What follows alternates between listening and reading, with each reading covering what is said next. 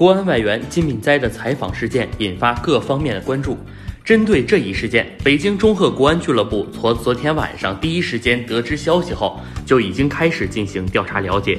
目前，金敏哉已经两次向国安及队友进行道歉，国安俱乐部也表示一定会对金敏哉的这次行为进行严厉处罚。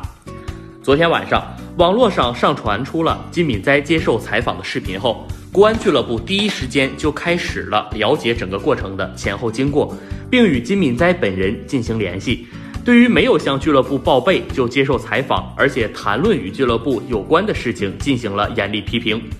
金敏哉本人也在昨天晚上先是口头向俱乐部及队友进行道歉，同时也解释了一下那个视频是制作方的剪辑有问题，他很多正面的内容全部被剪掉了。最关键的是，金敏哉明确表示自己愿意接受俱乐部的任何处罚。